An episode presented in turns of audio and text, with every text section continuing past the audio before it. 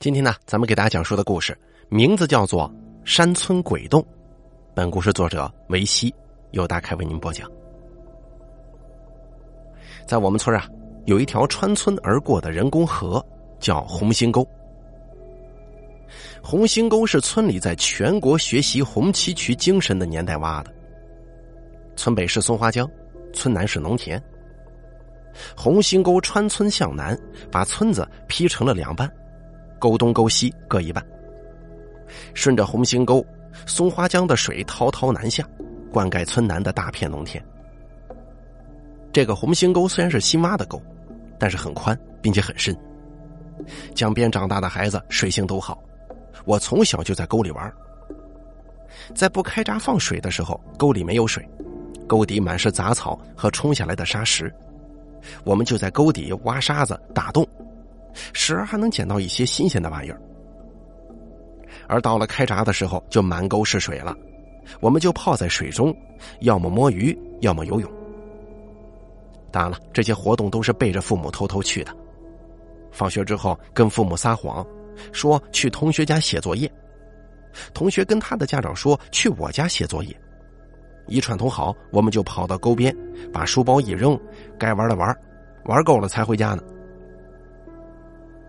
但是在我的印象当中，我的父母以及别的孩子的父母，都十分忌讳我们去红星沟里玩。要是被家长知道了，免不了烧火棍一顿毒打，恨不得烧火棍不折，这都不解气呀。小时候不太懂，长大一点之后才听说，红星沟里头不干净啊。当年村里为了学习红旗渠精神，决定挖一条河。引水灌溉农田，虽然工程不算大，但其实啊没什么必要。依江而建的村庄，地下水源很充足，平地挖三米就有水会渗出来。要灌溉土地，打井来的更快嘛？但是当时风向所致，挖条河更能体现艰苦奋斗的精神，所以村里就决定挖河。给乡里领导汇报。乡领导一听，直拍大腿说：“哎，这主意好！”又给县里汇报。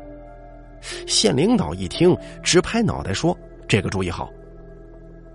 村里生产队长一听，拍胸脯说：“保证完成任务。”人家叫红旗渠，咱们就叫红星沟。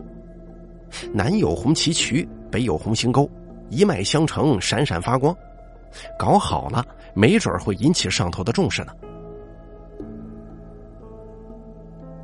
红星沟的建设方案是：沟体通过村中空地，平地挖沟引水。获得上面的支持之后，生产队号召全村的人，有人出人，有力出力，于是全民出动，羊锹铁镐，竹筐木把，肩扛手抬，人山人海，红星沟就这么动工了。挖了几天，红星沟雏形出现，工程进展顺利，胜利在望啊！而这个时候啊，在沟中心的位置挖出来一个洞，那是村民老杜挖到的。挖沟挖到离地面一米的时候，铁锹下去，一脚踩了个空，塌了下去。清理一下，看见一个水桶粗、滴溜圆的洞口。一看见有洞，老杜哎了一声，引得旁边的人呢都凑过来看。趴在洞口向下看，里面黑洞洞的。洞口垂直一米左右就拐了弯，在场的互相问了问，看有没有人知道这里曾经打过机井没有？但是大家伙都说没有，那就有可能是曾经的狐狸洞了。以前村前村后这种洞是不少的，自从有了村子之后，狐狸吓跑了，成了废洞，就被掩埋了。于是接着挖。又挖了有一米深左右，发现这个洞又拐了个小弯，没有见底的意思。社员们叫来生产队长，七嘴八舌的描述这个洞。队长站在洞口端详了一会儿，就说：“狗日的，这能有啥呀？不就是个狐狸洞吗？拿水往里头灌。”大家一听都挺兴奋的，纷纷放下手中的活过来灌洞。水灌洞是个好方法。任由你洞里有什么动物，两桶水下去，铁定连锅端。不用别人动员，附近家的社员主动回家拎水，其他的在场人则端着农具在洞旁守候着，预备着不管钻出什么东西来，一家伙拍死就完事儿了。可是，一桶水下去，连个泡都没冒，然后接着倒，两桶、三桶，一连倒了十多桶水，毫无反应。这下子大家热闹了，就说：“哎呦，这洞没底儿啊，不会是泉眼吧？”又有人说：“不可能，泉眼应该是往外冒水的，不应该是干的呀。”还有人说：“八成是个地道，听老人说是当年抗战的时候挖的。”又有人说：“不可能，地道哪能这么窄呀？小孩子都钻不进去。”还有人说：“那可能是什么动物成仙成精了，在洞里头修炼呢。”大家哈哈大笑说：“哼，他敢成精吗？”议论纷纷过后，怎么办？得让队长定啊。队长胆子大，不信邪，就说：“妈了个巴子的，这精那精的，啥精能经过人呢？”红色江山都能打下来，还怕他牛鬼蛇神呢？行了，你们别整天宣传封建迷信思想，与天斗其乐无穷，与洞斗也其乐无穷。接着往里头灌水，当下就形成了灌洞方案。队长安排人手看住洞口，又派人去乡里借水管子，计划把管子一头伸到松花江里引水，另一头插在洞里，江水绵绵，给它灌满为止。第二天一早，管子拿来了，铺好之后放水，水一冲，碗口粗的皮水管充气一般鼓了起来。松花江水顺着这个水管子就灌到了洞里。大家围在洞口看这个水哗哗的流进洞，等着洞里的那个家伙钻出来。水管不间断的向洞里灌了一整天，月亮都爬上来了，水还在灌，而洞还是那个洞。哪怕钻出来只老鼠，也算是有个惊喜呀。但是连个毛都没看见。从早上灌到晚上，一开始的时候，大家的好奇心还有，慢慢的就淡了。又说这个洞啊，其实是连接着松花江江底的，水灌到洞里，又从洞里流回江里，连环洞循环水，你灌到猴年马月也是灌不满的，白费功夫。大家非常失望，又继续干活去了。但是队长不死心，他说：“如果灌不满，那就挖。”到了晚上，队里安排老杜跟我大伯值夜班，主要是看着水管子。这玩意儿可是公家财产，别让人拿走卖钱了。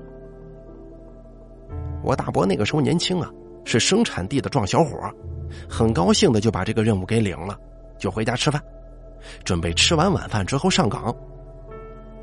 回到家，大伯一边吃饭一边把白天的事情当成个故事跟我奶奶说。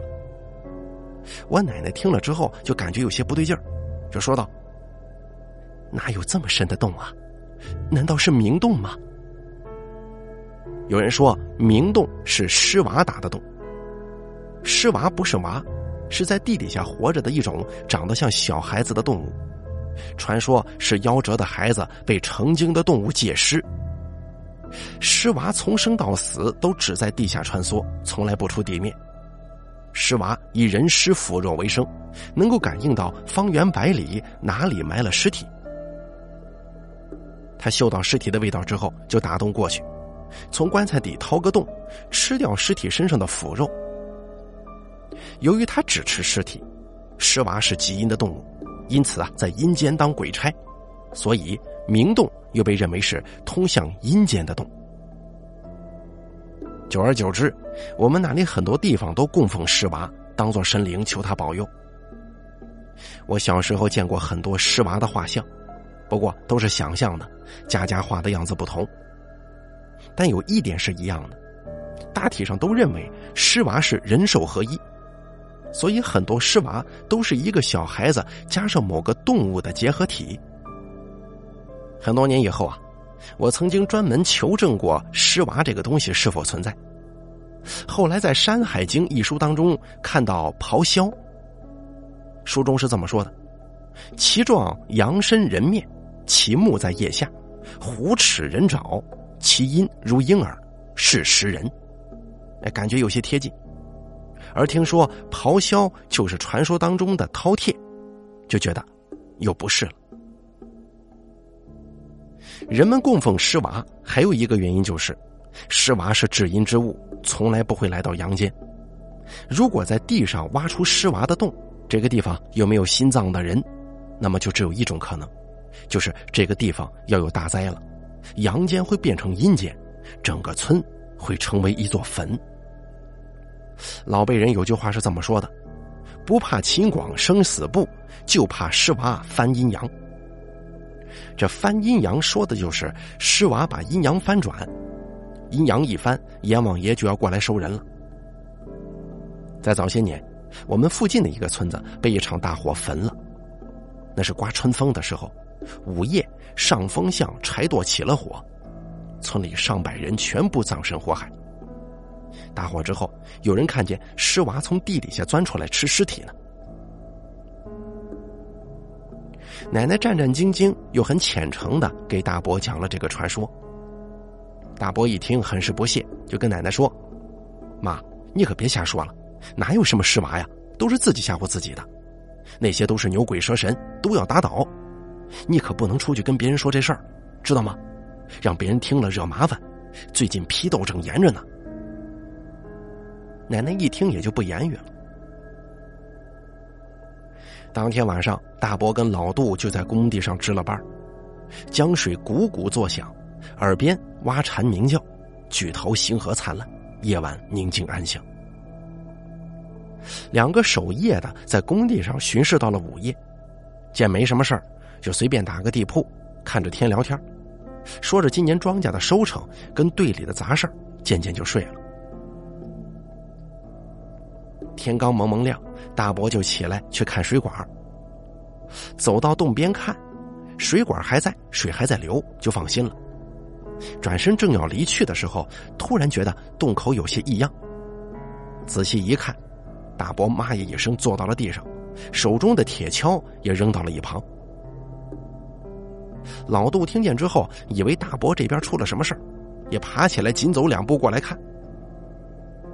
顺着大伯手指的方向，只见一排清晰的，好像是小孩子脚印的印记，从洞口延伸到了远处。老杜胆子大一些，对我大伯说：“这有什么好怕的？”肯定是洞里的玩意儿钻出来了，我看看去。说着，老杜就码着脚印往前，一边走一边分析，发现这个脚印是从洞口出来，走往松花江方向的。看这脚印啊，很像小孩但是又有区别，是平的，比孩子的脚掌略宽，而且它只有三个脚趾头。老杜一边看一边追。没过多长时间，出了红星沟河道范围，脚印不见了。等到社员一上工，太阳还没出山，洞里钻出怪物的消息就传遍了整个村子。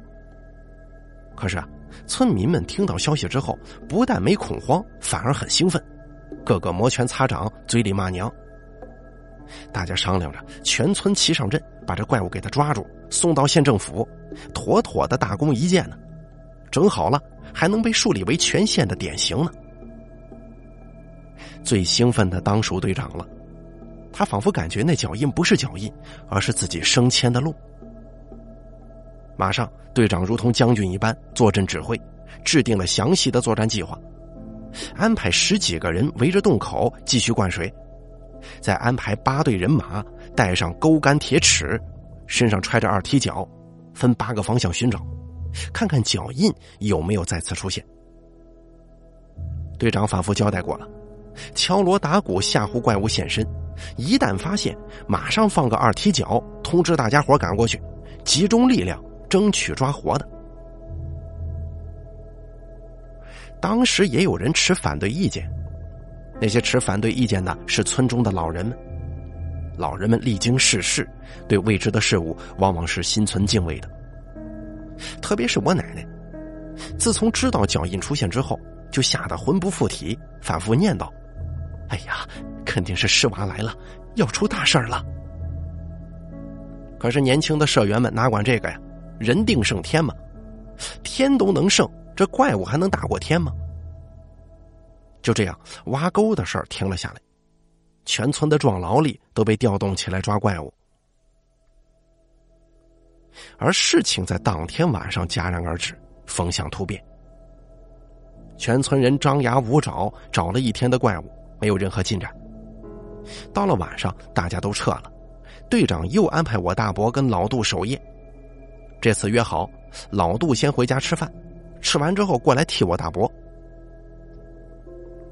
我大伯在工地上等了两个时辰，没见老杜来，看看时间，已经晚上九点多了。大伯寻思，老杜是在家喝小酒呢。老杜的儿子女儿已经结婚，老伴也过世了，他就一个人生活，平时没有什么特别的爱好，就是喜欢喝点酒。又等了一会儿，到十一点了，他人还没来，我大伯心里头就有点着急了，埋怨老杜不靠谱，就去老杜家找了。老杜的家在村子的正东。离挖沟的地方不到一里地。到了之后，看见老杜家的灯还亮着，大伯嘴里一边嘟囔，一边推门进屋去叫老杜。老杜家里灯光暗弱，进屋之后看见老杜正在炕上躺着呢。我大伯心想啊，老杜你可真会享受，肯定是喝完酒睡着了，所以就过去推老杜的头。可是这一推，觉得不对劲儿啊，感觉手上滑溜溜的。定睛一看，顿时吓得全身发软，两条腿就像是融化了一样。那炕上躺着的老杜早就没了气息，全身上下只剩下一张皮，软趴趴的耷拉在骨头上。大伯吓得张着嘴，喊也喊不出，跑也跑不动，连滚带爬爬出了屋，扯着嗓子语无伦次的哇哇大叫。半个小时以后，队长带着大队干部一众人等来到了老杜家。老杜的儿子、女儿都已经到了现场，又哭又嚎，又不敢靠近，乱作一团。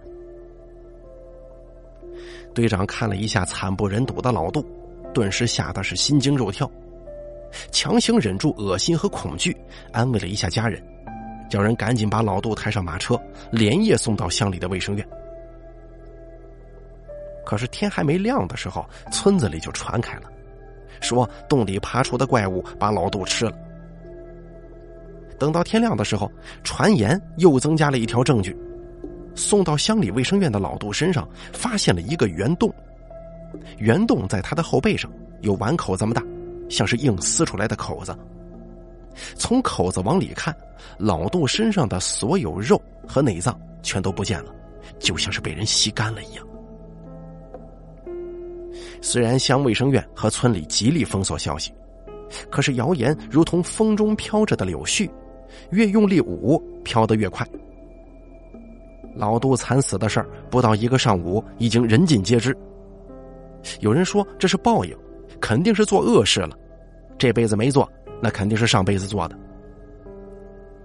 而供奉尸娃的人家心里稍微安生一些，还颇有几分沾沾自喜，好像是盼来了主心骨一样。大有让你不信，这下傻眼了吧？这种心理，队长感觉事情超出了可控范围，上报了乡政府。乡里头来了领导，一问情况，先是把队长批评了一通，怪他有事不报，小事拖炸。同时呢，乡里出经费，先把老杜火化，对外称老杜喝酒猝死，严格保密，谁要是宣传，谁就是反革命。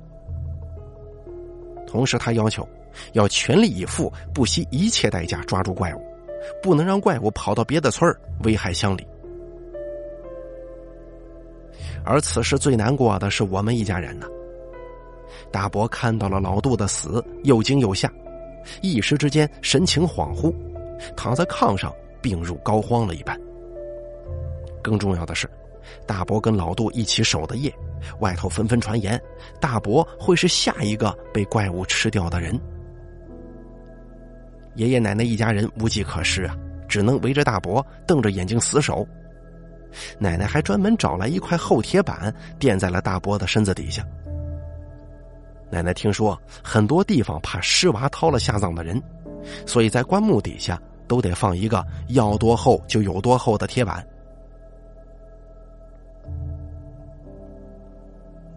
抓捕怪物的行动到了第三天了，那个脚印又出现了，还是在洞边不过这次脚印的方向与上次正好相反，也就是说，怪物从外头回到洞里了。这下子人们真的慌了。老杜死了之后，这个洞口已经被队长带人二十四小时看守着，又向上级申请了枪支，派民兵端着枪守着。在这种情况之下，怪物大摇大摆的自由进入洞口，这让所有人都莫名的惊悚起来。无形的恐惧令人崩溃，而这个时候，队长想起了秋老。那个还在生产队牛棚里头关着的人，邱老八十多岁了，清末的老学究，很有些文化，上知天文无数，下知地理无边，对奇门遁甲、易经之类的玄学很是精通。民国的时候做过教师，退休之后还给很多人看过事儿，后来被打倒了，关起来批斗。想起邱老。队长马上跑到生产队，把邱老请了出来。邱老是个干瘦的老头，八十多岁了，被批斗折腾的死去活来，身体已经吃不消了。被队长请到大队部，一肚子没好气，不听队长讲怪物的事儿，先要碗大米饭吃。吃饱了，才盘腿坐在炕上，眯着眼睛听队长说这几天发生的事儿，不住的点头。队长说完之后，扑通一声跪在地上了。以前是我不对，不该听人指使批斗邱老，求求邱老，万万发发慈悲呀，救救全村人的命啊！邱老皱着眉头，如同雕塑一般，沉默了很久，才缓缓的说：“救不了，这是命啊！万般皆是命，半点不由人。”邱老说：“村里发生的事儿是命。”等于给事情定了性。队长一听，头皮嗡的一声就炸了，一屁股瘫坐在地上。他虽然不知道这个怪物是由何而来，但是从事情的发展态势上来看，恐怕来者不善呢。再加上老邱决绝的态度，这足以让队长心如死灰，如坠地狱，瘫在地上发懵。很久，队长才渐渐缓过神来，问邱老：“那那怎么办呢？”邱老说：“阎王爷收人，谁也挡不住的，叫乡亲们逃命去吧，能逃多远逃多远，否则人只会一个接着一个的死。”邱老说完，又无奈的摇了摇头。他知道这不是办法，阎王爷想收人，你逃到哪里去呢？于是孤零零的叹了口气，叹完气，眯着眼睛看队长。队长知道邱老看他的用意是什么，因为他的心思被邱老猜到了，宁可全村四百多口人枉死，也不能把事情传出去引起恐慌。当然，这是另一种解读。还有一种原因是，哪个县哪个公社也不会允许自己的辖区内整村的人出去逃难，更何况是以躲避怪物为借口。没错。如果真的有不可抗拒的怪物，全村人要么一死，要么算了吧，没有第二个要么，根本就没第二条路可以走。邱老看透了队长的心思，哼了一声下了炕，背起手就要走。队长赶紧站起来拽住邱老，求邱老好好想想，能想出一丝办法，全村人就有一线希望。邱老没吭声。临出门的时候，队长又问：“邱老先生，如果无路可走，那那能不能看出来下一个死的人会是谁呀？”邱老停住脚步，没有回身，抬头看了看天，若有所思。转过头，刚要回答队长，生产队的院门被猛地撞开了，鼓点一般的脚步声传了进来，一个大队干部冲进了院子，冲着队长喊。队长啊，这下完了，林大民死了。队长啊了一声，本能的看向了邱老，而邱老也很吃惊，眉头拧成了疙瘩，嘴里嘶了一声，说道：“怎么是他呢？”林大民就是我大伯。尽管我爷爷奶奶使出了全部力量，想尽了一切办法，可仍然没有保住我大伯。直到很多年后，在我的家族里都流传着一个恐怖的传说，传说就是我们家有个亲人被怪物给吃了。在我家家族祠堂族谱上，别的逝者的位置都是大大方方的写上名字，只有我大伯的那个位置贴着一块红纸，上头写着我大伯林大民的名字。而亲历这件事情的有爷爷、奶奶、二伯、三伯。一直以来，他们都对这件事儿三缄其口。这些年，爷爷奶奶、二伯都去世了，这个传说就要被带到棺材里去了。我就找了在世的唯一的见证人三伯，想从他口中听到更多的消息。三伯老了，有些糊涂，也是人之将死。他同意打开思绪，回忆五十年前的事儿。他只记得。大伯因为老杜的死受了惊吓之后，有气无力的躺在一块铁板上，全家人守着他，从未让大伯离开视线过。那天二伯不在家，爷爷奶奶三伯他们三个轮流看着大伯。就在爷爷奶奶一转身的功夫，三伯听到一阵咀嚼的声音，定睛看去，只见大伯好好的躺在那儿，身体忽的就瘪下去了。就像是跑了气的轮胎，连个声音都没有。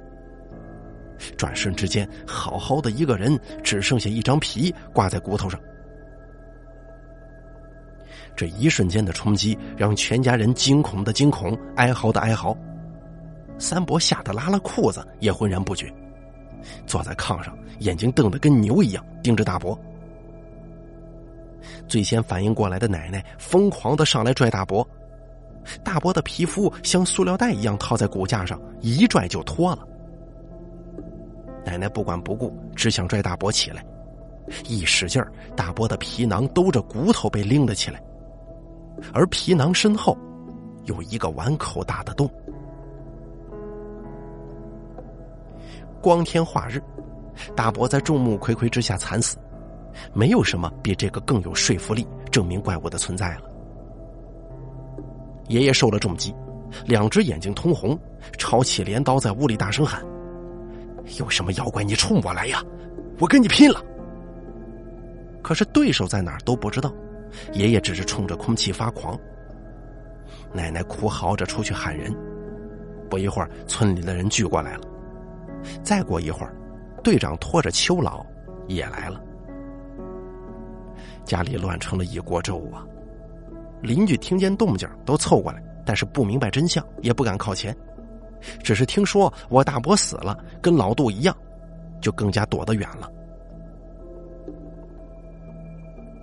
队长来了，这主心骨一到，奶奶好像才反应过来发生了什么事儿，身体像是塌下来一样，坐在地上打滚嚎哭，一边哭一边喊：“是娃子吃人了！”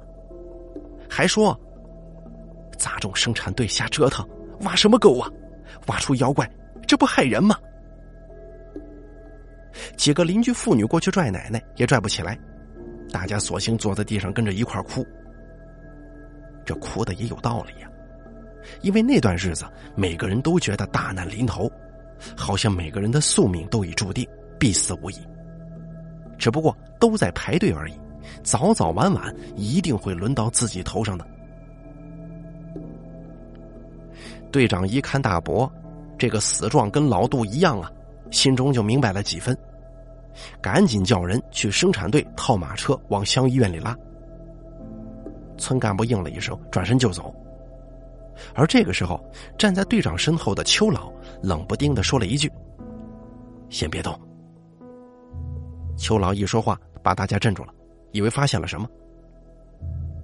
邱老走上前去，仔细看了看大伯。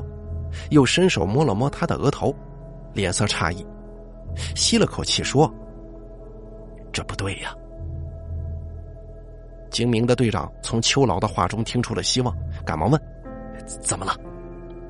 邱老没直接回答，说道：“先把大民抬走吧，送往卫生院火化，注意盖好，别让邻居看出来，就说喝农药死的。”一边说，邱老跟队长退出了我们家。队长马上安排几个胆大的村干部去处理大民的后事，然后问邱老：“邱老啊，您是不是看出啥来了？”邱老捻着稀疏的几根胡子说道：“没有。”队长再追问，邱老就不说话了，转身就走。邱老先生清高了一辈子，被打压了一辈子，在牛棚里头被斗得只剩下了半条命。现在伤疤一好，马上又清高起来，早就忘了被皮鞭蘸水抽的整夜嚎叫的那个时候了。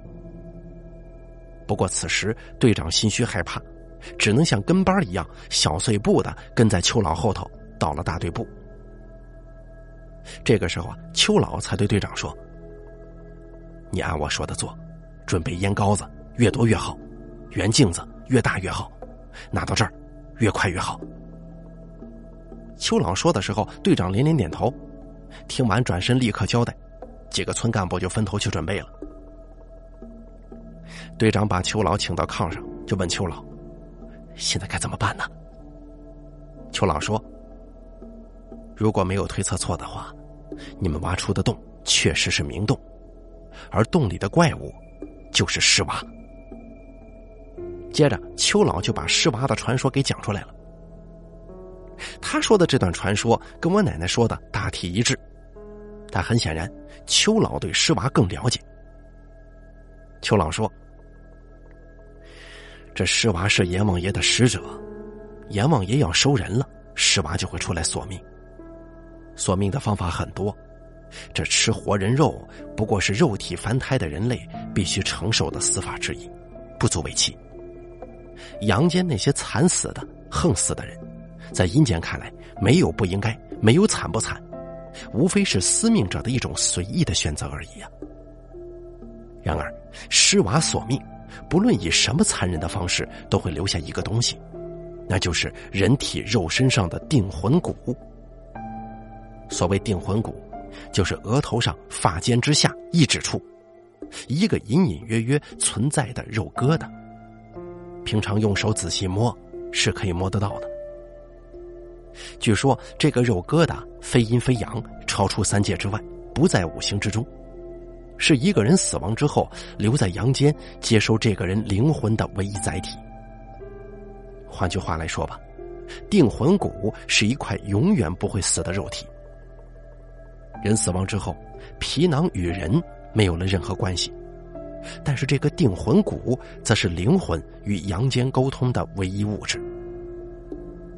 很多人梦见死去的亲戚朋友，就是灵魂入了这定魂骨，死者的灵魂再次复活了，与生者有了感应，这也是梦的起源说之一呀。几千年前，人类就认为，在人的大脑当中有一个不死的地方。到了汉朝，就有奇人发现了定魂骨的作用，只不过在后来人们的演绎之下，定魂骨演化成了第三只眼。也叫轮回之眼，又被赋予了很多神话功能，就是杨戬的第三只眼。秋老有摸定魂骨的本事，然而他在摸我死去大伯的额头的时候，却发现我大伯额头上的定魂骨被掏走了。秋老一惊，心里肯定，取走老杜跟我大伯性命的，就是尸娃，但肯定不是阎王爷收人。一听这个不是阎王爷收人，队长赶紧问道：“这这不是阎王爷收人，那是什么呀？”